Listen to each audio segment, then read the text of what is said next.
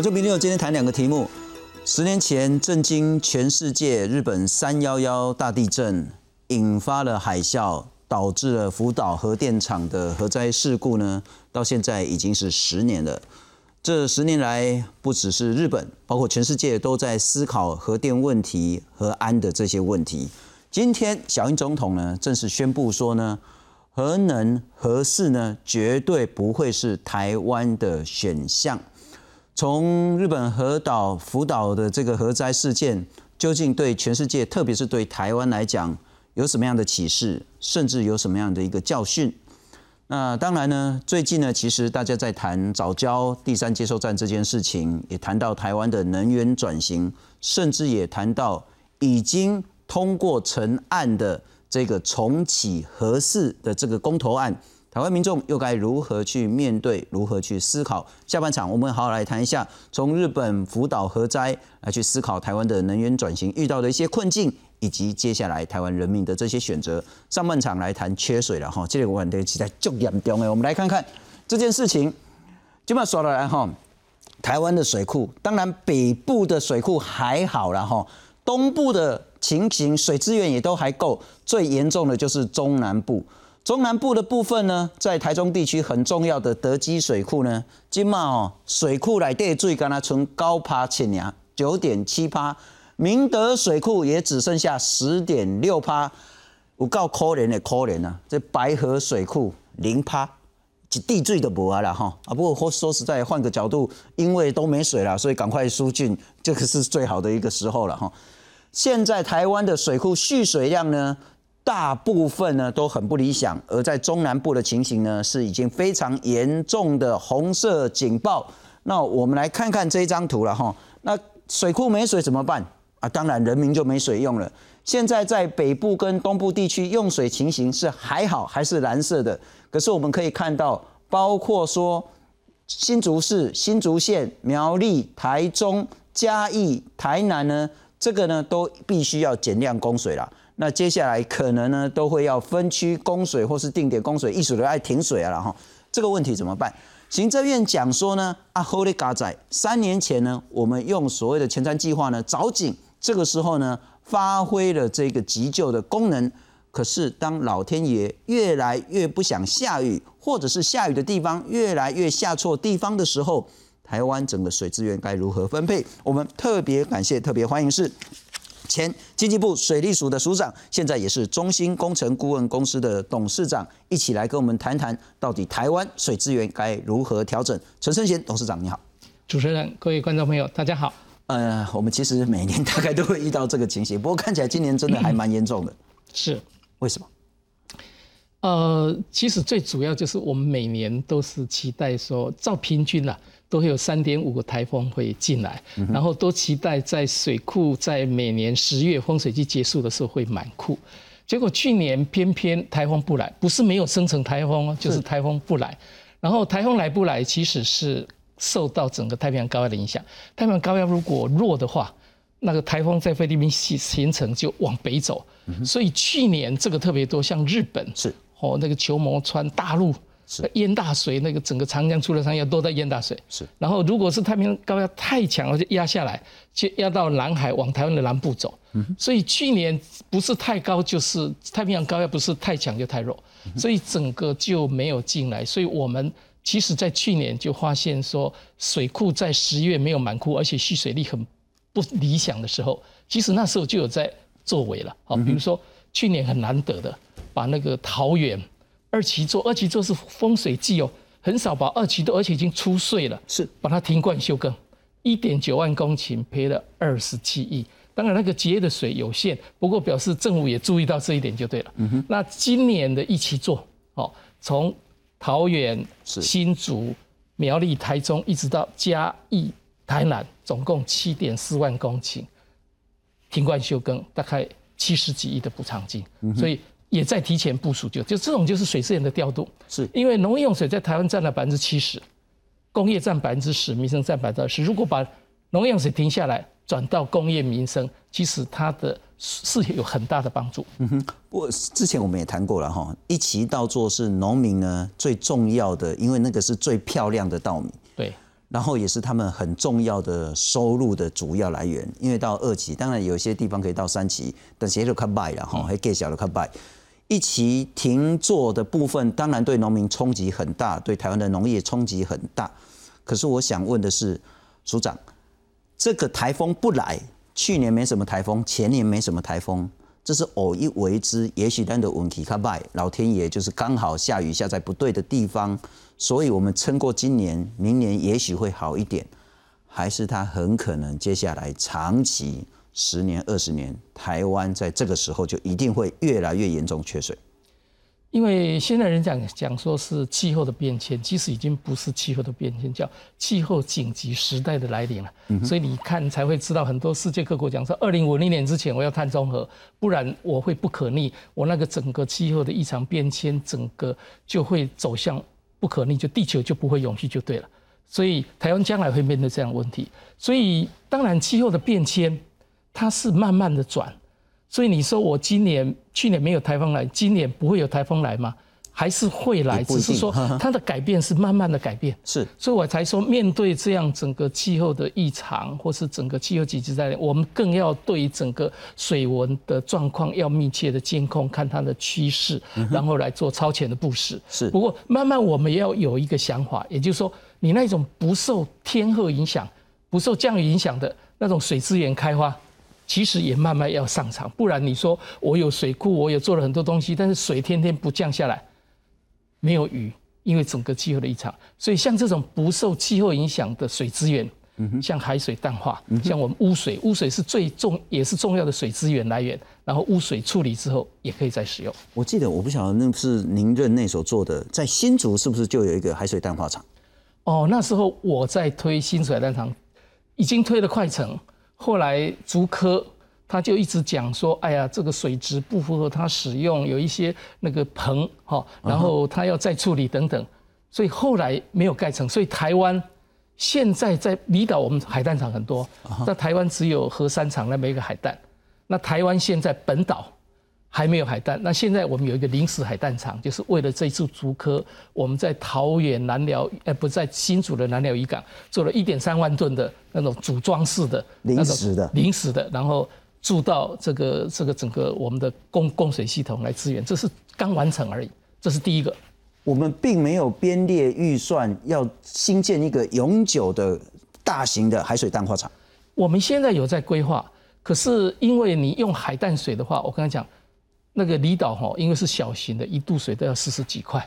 那我们现在的自来水才十一块。好，那现在如果我盖大型一点，一度水可以到二十五六块。好，那当然厂商会认为说，啊，有自来水用自来水，我便宜啊，一度十一块。我前期也一度在十块。对啊，啊我用它贵。好，所以拉啥呗？所以这个也会影响到整个我们不管是这个污水处理再使用的再生水或是海淡水的推动。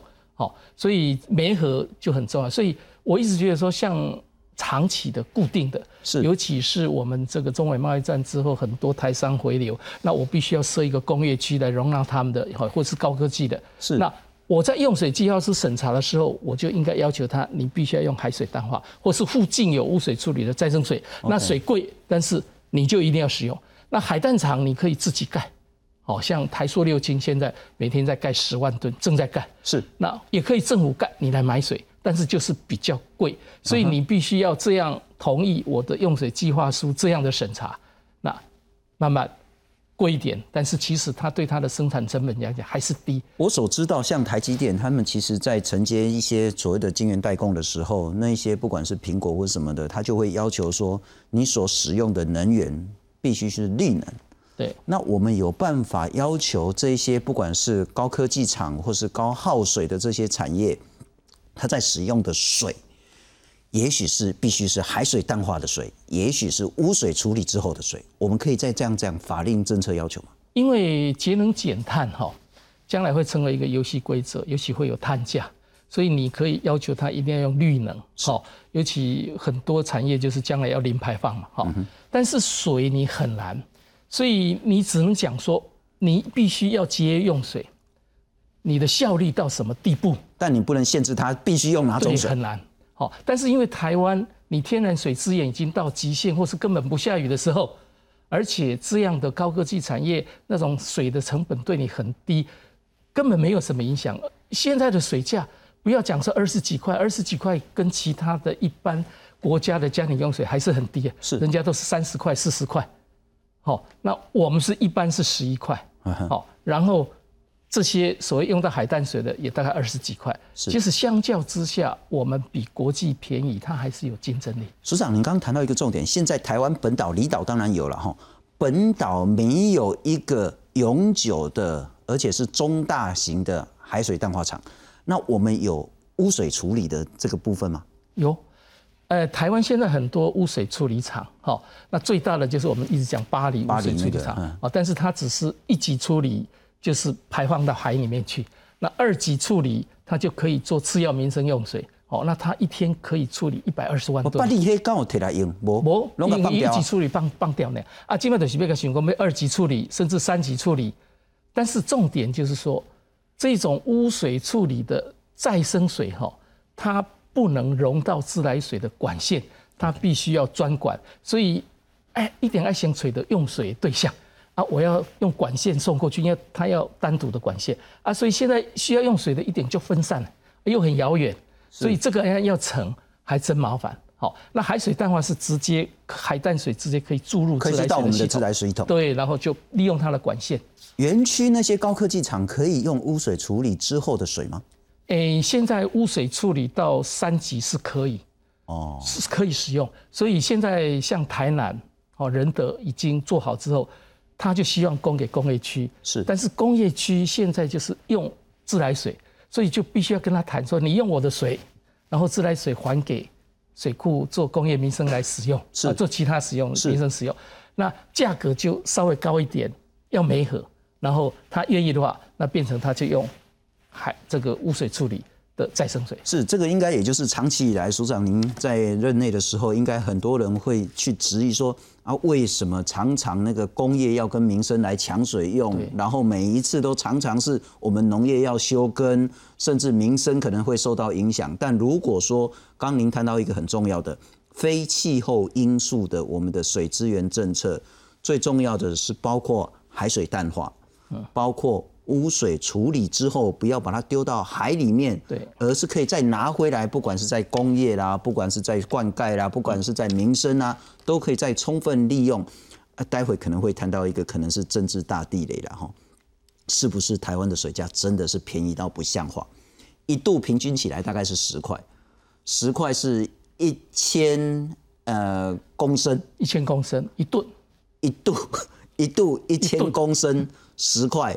黑火力谁想库库林谁库的点进我现在就是说，它就是六百六十六瓶呃的那种瓶装六百公升的瓶装水，你有一七一百六十六瓶就对了，那个才十块，哎，十块，哎，六百公升一百六十六块。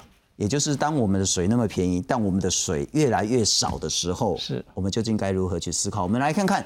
当然呢，又牵涉到台湾的水库的这个问题。水库第一个集水区不下雨，你又能怎么办？第二个，就算下雨，你能装多少水？现在台湾许多水库蓄水能力是大幅的降低，该如何处理？我们来看看。中南部缺水严重，苗栗永和山水库原本沉在水底的枯木和过去被淹没的矮房都露了出来，明潭水库也露出大片土石。水上的浮排和码头相差好几层楼高，最低的时候人可以下去走路。负责调度张云农业用水的吉吉兰和燕也从五号开始减供百分之五的农业用水。中区水资源局指出，目前还缺少一百二十万吨的水量，所以不足的一百二十万吨的水是请台电那边补充放下来，农业跟工业的用水节约百分之五。呃，标的的用水跟农业的一起倒做公灌是没有问题。新竹科学园区也深受缺水之苦，行政院表示将会启用过去开凿的抗旱水井，提供厂商使用。如果没有这个水井水源，新竹水库早就干了，这个园区早就没有水，新竹早就没有水可用。幸好三年多前就开始有这样的，哎，凿井抗旱。经济部长王美花则表示，除了抗旱水井，还有桃竹干管和新竹海淡厂等备援调度方案，三管齐下，面对缺水难题。每天可以有二十点五万吨的水，那另外海淡厂哈，那个新竹的海淡厂每天可以产出一点三万吨，那另外就是抗旱水井等等厂商的节水，还有非工业用水的节水。不，署长，等一下我们来谈藻井，我们现在谈水库了哈。那这个是现在水库蓄水量创下新低，最大的关键当然是没下雨，但次要的关键恐怕是它也没有办法装那么多。那我们看到白河很惨，那白河很惨不是因为它完全没下雨，是因为它本来就淤积的非常严重。我想问的是说，台湾现在还要花很多很多资源在水库蓄水的这个政策上吗？我先解释一下白河，它就是已经淤满了，所以最近就是要把它全部用口干的时候挖。是啊，把它挖成一个最好的时机，就是现在。然后其实已经挖了三三年、两三年了，啊所以它会恢复成大概有将近一两千万吨的一个水库，然后它会会做一个隧排沙隧道，所以慢慢出来之后，它还是会恢复水库。是目前因为正在施工中，好。那当然，台湾的水库主要就是说，因为我们的波陡流急，再加上地质年轻脆弱，所以就很容易淤沙。好，那淤沙以台湾的水库讲起来。现在平均一基哈，大概我们有效容量，所有主要水库四十个讲起来，有效容量是二十一吨，二十亿已经一季了大概八亿多，哦，大概将近三十个 percent 的空间是淤掉了，是剩下七十个 percent 可能还不到，那现在还可以蓄水就对了。那只要是淤沙，那淤沙你要清掉，哦，在台湾就是说你可以用抽泥，哦，或者是。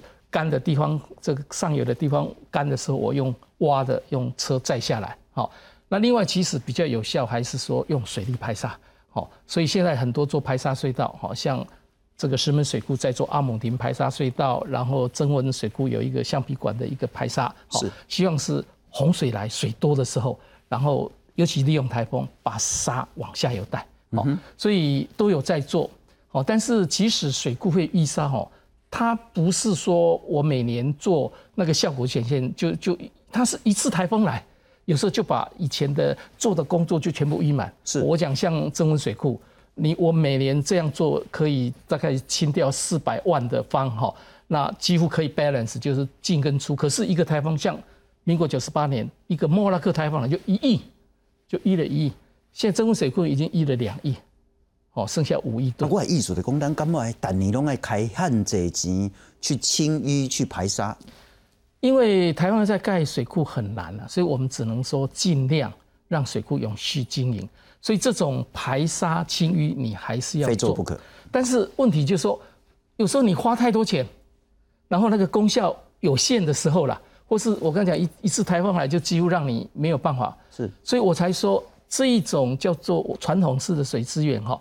你在这种面对气候的变迁的时候，你还是非传统。我刚讲再生水了，或者是污水处理，你还是适时要上场，不然水库的功能是一直在下降，供水能力少，而且我们需求一直在增加。是在整个气候在异常一下，那你会更没有办法应付这种水库蓄水供水，这个不可能去被取代掉。但你不可能说只靠这个。那因此，我们来看看这一次的水情告急，要看汉大作战。到底要怎么作战呢？哈，行政院经济部它现在的应应措施是说，透过现在既有的水井，一百六十口的水井已经加入供水的行列，好像这几年挖了一千多口井的样子。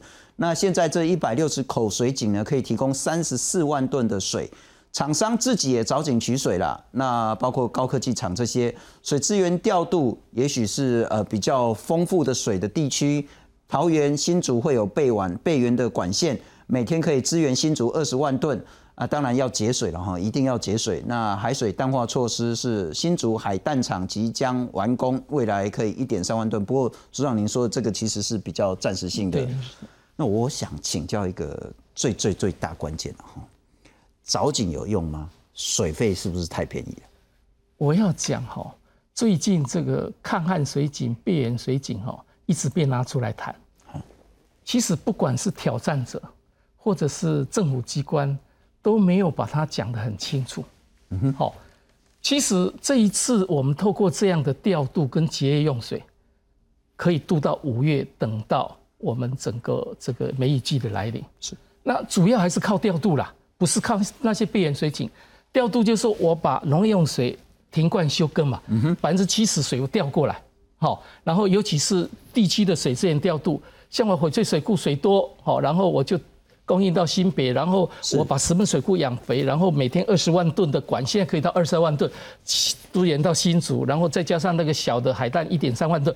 其实它是靠这样区域水资源调度，像上一次我们高平溪还可以支援到台南，高雄支援台五万吨，现在高平水少了，所以它是靠调度，是再加上节约用水，所以节约用水就是我按阶段来减你供水量，好，然后比如说减百分之十吧等等这样，那这样是可以到我们五月等到梅雨季来。至于说那个备源水井，它叫做备源，它是已经开好了。OK，备源水井有两种，一种是在我们净水厂旁边，我抽起来就可以进净水厂，马上可以进入我的供水系统，当做原水，那是最好。另一个一般都是在河边，因为它有那个冲积层。哦是，那他是说，我现在给你节约用水，给你减少你供水，你不方便了，你去载水。你可以你自己去载水，那载水可以当做冷却用水，或是我次要民生用水。所以它在目前的状况，这种备源水井用的并不多。了解你看每一个水，或是我们这个污水处理厂在的人并不多，它的用途应该是在什么地方？我拢自来水不注意啊，所以大家要那想讲什么要欧正迄其实哎，那个都不是现在来不及。现在的备源水井要发挥功能之后，你自来水都没水，水库都没水了，调度才是最最最大的关键。调度跟节约用水，现在我乌鸦嘴了吼，万不离今年那是空梅要安怎？诶，因为整个梅雨哈占，尤其是中南部梅雨是一个最重要的来源，它占整年的降雨量二十个 percent，是。所以非常期待了。但是你说完全没有梅雨很难，而且梅雨有时候可怕到哈，一来是淹大水，暴雨啊暴雨。对，所以你说来不来？你照正常状况会来。应，该会来，可是有时候老天爷就不照正常，这个就很难讲。是。好像我讲有一年，民国九十一年，那个我们大台北地区桃园都分区供水，梅雨也没有来，然后最后是等到什么时候？七月一号那个台风、地震台风、雷马逊台风来，才把整个旱象解除。嗯，所以所以最苦是在五月，然后如果梅雨当然好，如果没有，那真的是要等台风。好了，署长，因为反正您已经卸任了嘛，吼，我们两个一起来得罪大家，水费该不该涨？台湾的水费真的很便宜，哦，我说自来水公司一度十块、十一块，已经二十年、二十几年没调了啦。那台北市是三四年前调了一下，它本来是八点五块，调的跟台湾省一样多。那不管电或是水了，大家都觉得说你要节约用电、节约用水，以价质量是最好的方法了。是那太便宜，他就不知道要节省。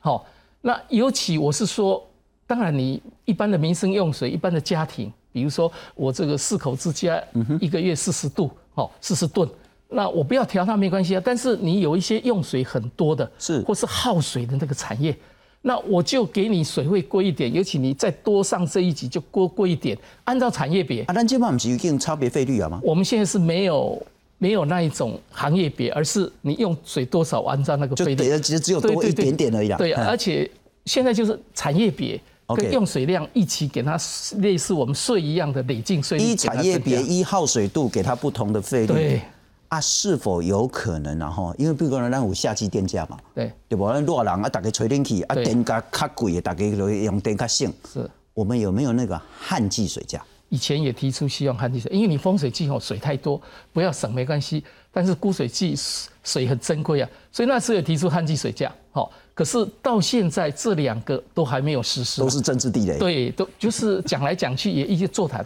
但是我是觉得说台湾真的要那个观念哈，尤其是产业，哦，你现在说用到这种再生水或是海水也是二十几块，比现在人家有一些一度水都八九十块、三五十块的，我们比其他国家便宜的太多了，是而且这一种水价对你的生产成本讲起来也是不高，而且更让你能够节约用水。是，这个是我们一直在讲。尽管台湾是海岛型的国家，尽管台湾其实呢有很多的河川，但台湾的蓄水能力真的是不够，而台湾的水价真的是很便宜，而台湾浪费水的情形也真的是很严重。